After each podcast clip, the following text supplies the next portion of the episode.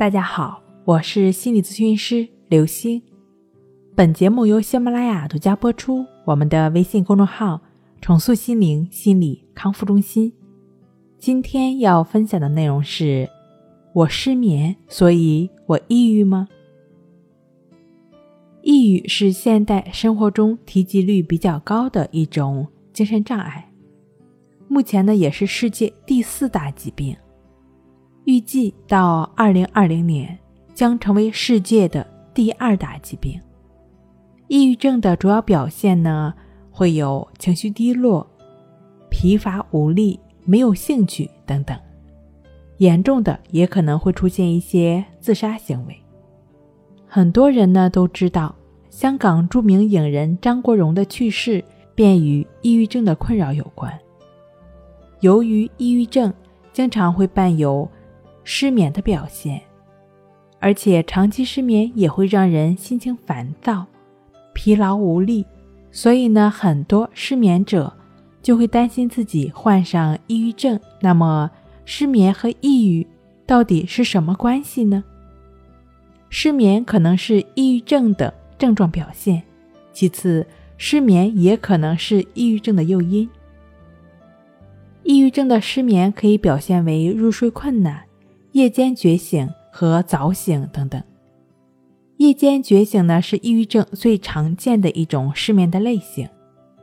百分之二十七点一的抑郁症患者同时存在入睡困难、夜间觉醒和早醒这三种问题的表现。如果有这样的睡眠障碍，并且没有及时的干预、没有及时调整的话呢，也有可能会表现出一些抑郁的症状表现。往往是在刚开始失眠的时候，失眠者呢会尝试各种方法去摆脱失眠，比如说运动、按摩、听音乐、寻找一些祖传的秘方等等。当多次尝试这些方法之后，仍然没有办法改善睡眠的时候，失眠者呢便会变得烦躁不安、恐惧，这就可能是挣扎和焦虑的阶段。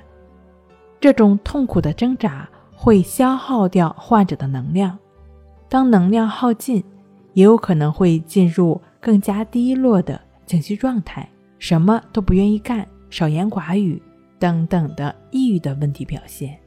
从这个过程来看，其实失眠本身不会导致抑郁症，反而是对失眠的挣扎过度消耗了能量，从而呢可能会表现出一些抑郁的症状。老鼠刚刚被放进水里的时候，就可能会采取漂浮的态度，就不会让能量耗尽。刚刚会有失眠的问题的人呢，如果采用爱睡不睡的漂浮态度，可能就不会发展成抑郁症了。失眠其实并不可怕，可怕的是对失眠的恐惧和挣扎。睡眠是一个自然的生理过程。